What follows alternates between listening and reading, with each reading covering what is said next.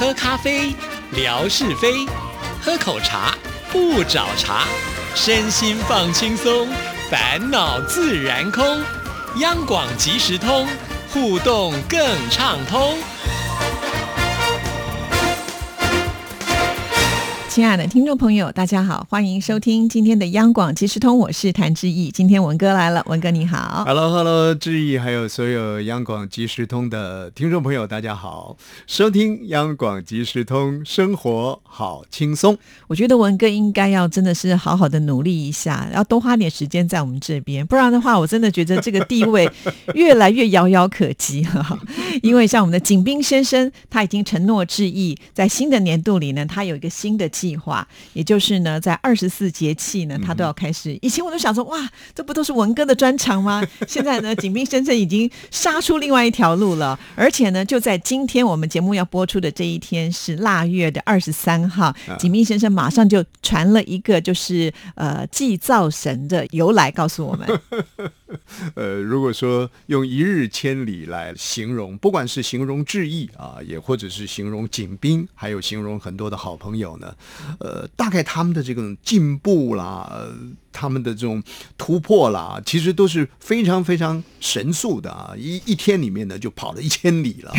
怎么说呢？像以志毅来说啊，他的在累积这种粉丝数啦，呃，这这个听友群呐，啊，所有的这个听众朋友的一个回馈啊，都给予人家讲说，这个功不唐捐呐，真的是呃志毅的这个努力啊，累积出了这样的一个成果出来。那这个就算了啦，我望尘莫及嘛，因为他一日千里嘛啊。但是回到景斌来呢，呃，我相对的就有一点嫉妒跟吃醋了。不过呢，后来我想想呢，我也认了啦。这个人家讲说，哀莫大于心死啊，一元复始，即将万象更新的时候，怎么？能够心死呢？但是如果说对于我们勤劳勤恳的听众朋友，我来心死的话呢，其实也应该的啦。我这是干嘛呢？我好像自相的这个矛盾，自我解嘲啊，或者是自己呢替自己找一个退路。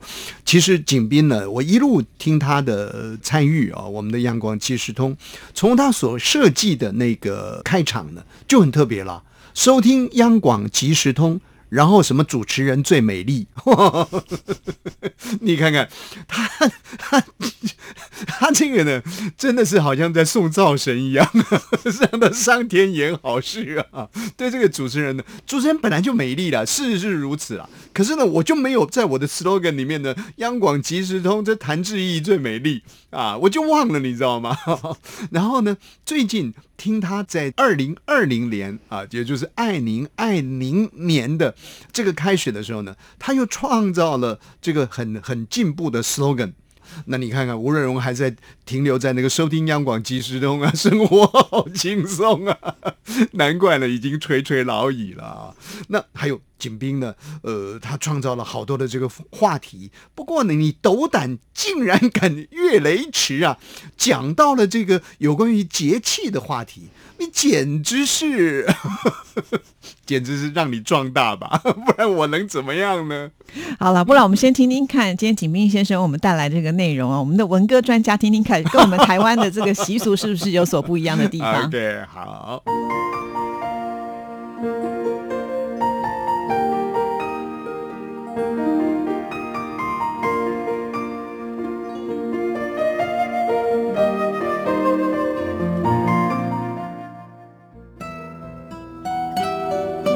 亲爱的朋友，你们好。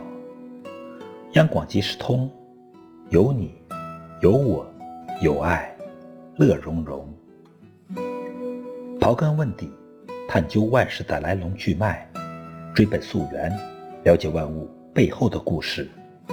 欢迎收听《万事万物的由来》，我是您的朋友景斌。今天我们聊聊祭灶的由来。农历腊月二十三是祭灶节。每当这天，人们都忙碌着年前的祭灶送神活动。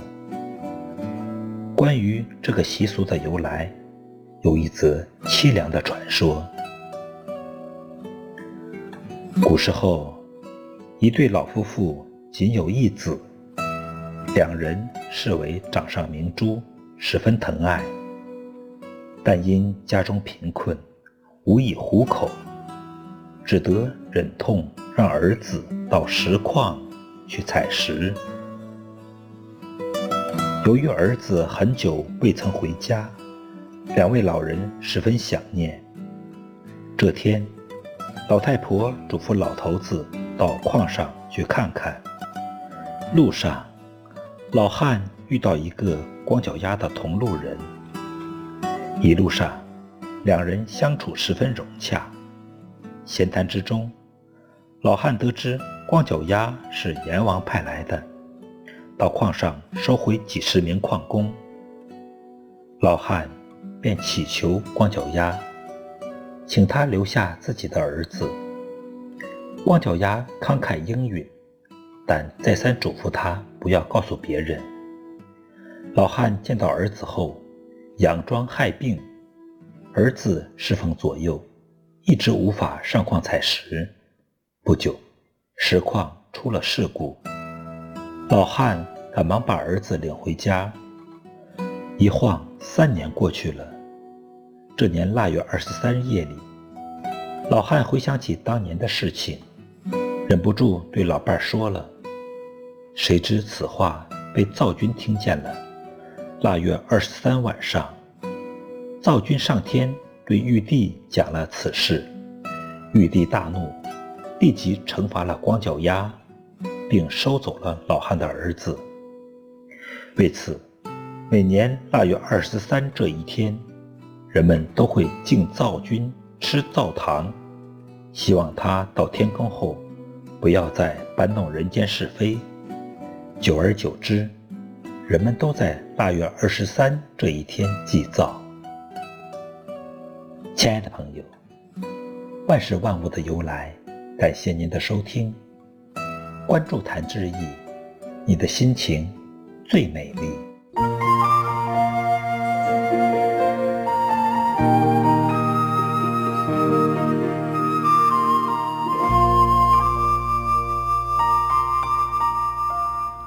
哦，听到了，对不对？哎，文哥有没有跟我们台湾听到的习俗不太一样呢？这个坦白讲啊，呃，任何故事，尤其是这种传统的故事，如果能够赋予一些新意啊、新的意思在里面，颠覆掉过去我们对于啊一些传统故事的一个编排呢，我觉得可以让人家耳朵为之一亮。这也是在过去很多的时间里头，我们跟听众朋友们讲啊，说你用的是一个老成语，但是呢，你必须要想办法从这个老成语呢作为一个基础，把它做一些突破啊。那相对的，刚刚谈到这个送灶神的这个故事，哎，坦白讲哈，我是第一次听到 这么悲情的一段故事，但是一路听下来，耳朵就为之打开了。哎，这跟以前床边故事、以前我们搜集到的一些相关资料所听到的灶神的故事呢，完完全全是不一样的。那反正呢，灶神也不可能下凡来找你麻烦，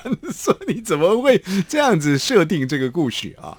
呃，所以尤其是现代人呢，呃，在很多我们讲文创、文创很多行销这个产品的时候呢，都会加入一些个文创的构思。那你说文创哦，我看听起来好像很伟。大很光芒四射，有多么困难？我举一个例子啊，最近呃收到了一份礼物啊，那这份礼物呢是呃因为我有参与那个呃广播事业协会，也就是台湾的各个广播公司呢，他们联合组成的一个呃等于说一个团体啦，一个民间的一个团体这样子。那我在这个协会当中有担任一个职务啊，这个职务呢叫做有我们说协会呢有选这个理事嘛，有理事长，然后有监事嘛。啊，有监事主席等等的，那我就是这当中的监事啊。监事做什么呢？我也不知道做什么，反正监督是吗？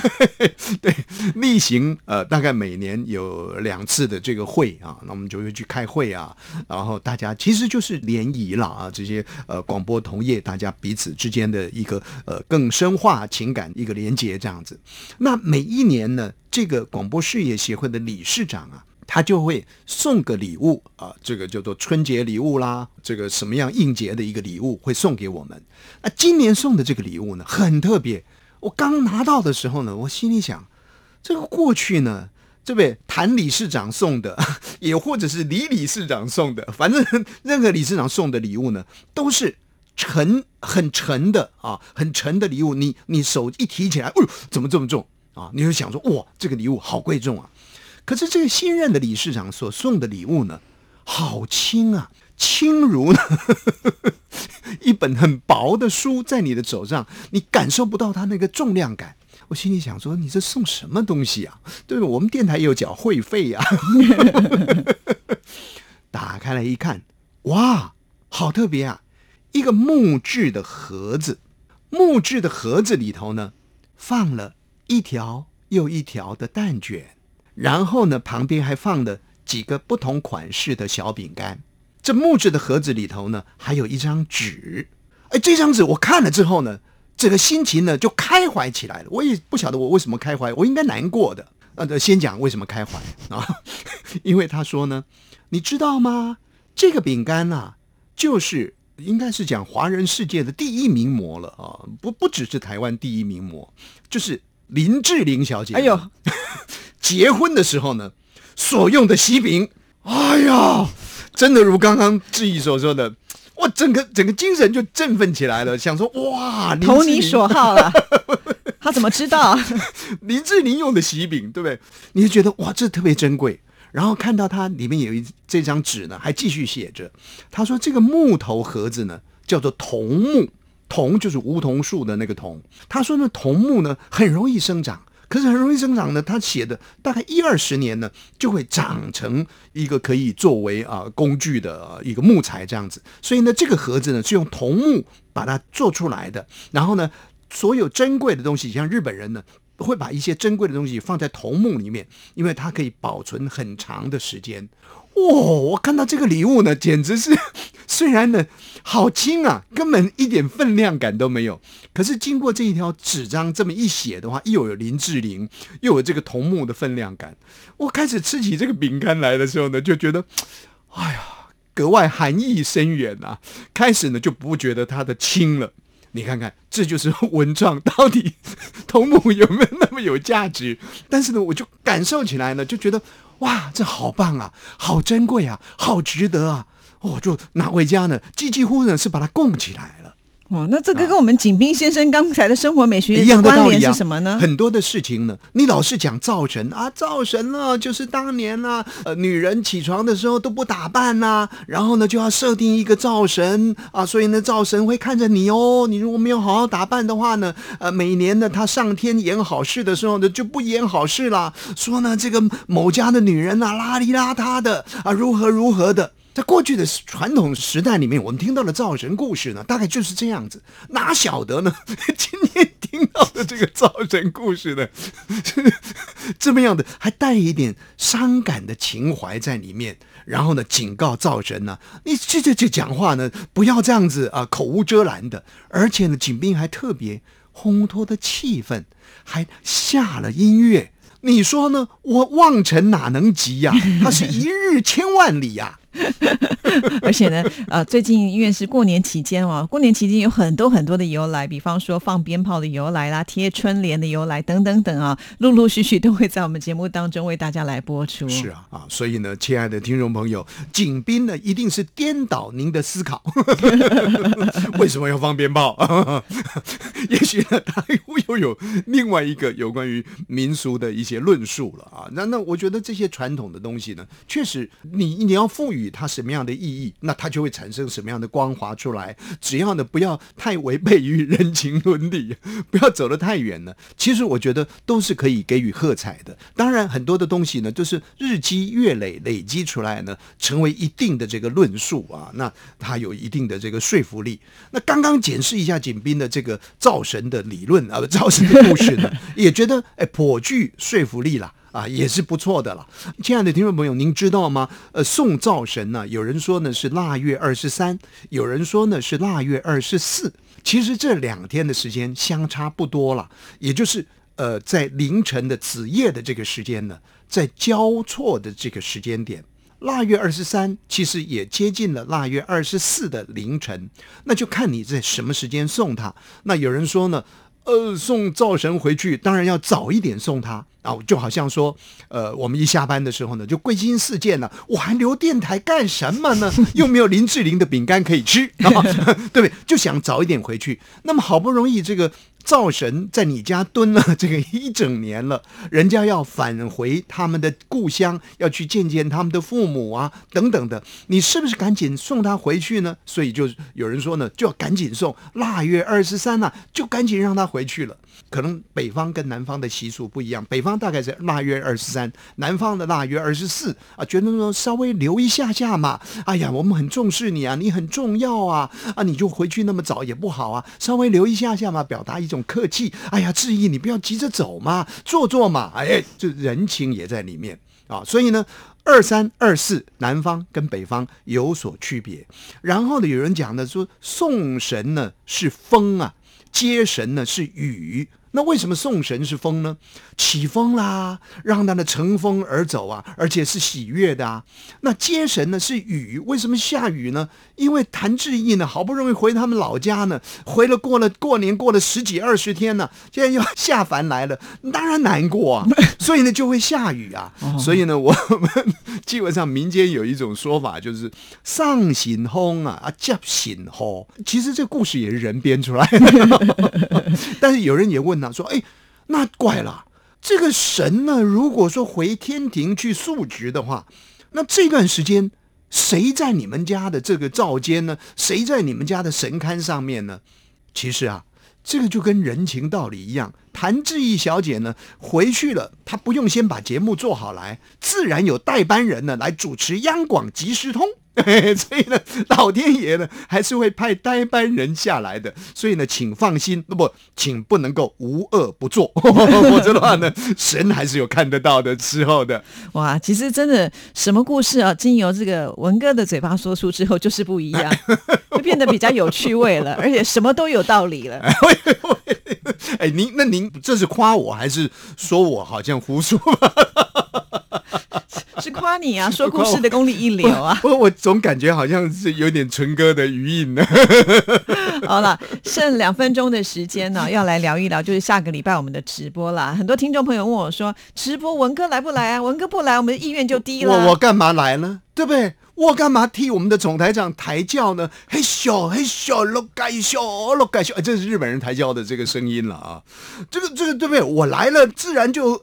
我现在这大话都不敢讲了，因为我都看不到谭志怡小姐的这个粉丝数的车尾灯了啊！我能来当然是很开心的事情了。至于说呢，我们的总台长有没有沾到我的光呢？那也无所谓了啊！反正我开放胸怀嘛。礼拜二啊，接下来马上礼拜二到了嘛？对对对，礼拜二的谭志毅小姐，我们说呢，迎接这个呃金属年的头一档啊，这个现场节目呢，大家还是要来捧场的啦。至于吴瑞文呢，酸不溜丢的，你就让他酸去。我们这是为了要配合文哥啊，他能够更快速的。到我们这个直播的现场，还特别搬到了总台长的办公室，对不对？距离你的办公室在同一层了，对啊。我们终于往上升了，以前都在一楼，这次升到四楼去了。然后呢，你只要走个几步就可以到了。这是为难我嘛？本来想说不想去的，弄个尿遁就走了，就 就在你隔壁，办公室那么近呢，非去不可啦，对不对？不能托辞啊！说哎呀，我这下子有人来找我了，这下子怎么样子了？啊，算了算了，还是去了，不然怎么办呢？好啦，那我一定要替听众朋友稍微凹一下，文哥来一定要准备一个礼物哦，对不对？一年了嘛，总是要这个回馈一下我们听众朋友。是这些礼物呢，也谢谢志毅贴心了。其实呢，他都帮我们设想了好多啊，而且呢，不用我们掏腰包，也是让我们觉得非常的感动。保证啊，让我呢上这个央广即时通啊，可以面子十足。所以，亲爱的听众朋友，您得到的礼物呢，也是非常的，呃，也不是那种单纯的礼轻情意重，而且呢，呃，我觉得呢，你要旁边写一个纸条，这个林志玲。马上呢，我们那个礼物就变得好贵重了啊！好了，所以请听众朋友呢，在一月二十一号这一天的中午十二点，一定要记得来收看我们的直播。是，好，谢谢文哥，谢谢，拜拜，拜拜。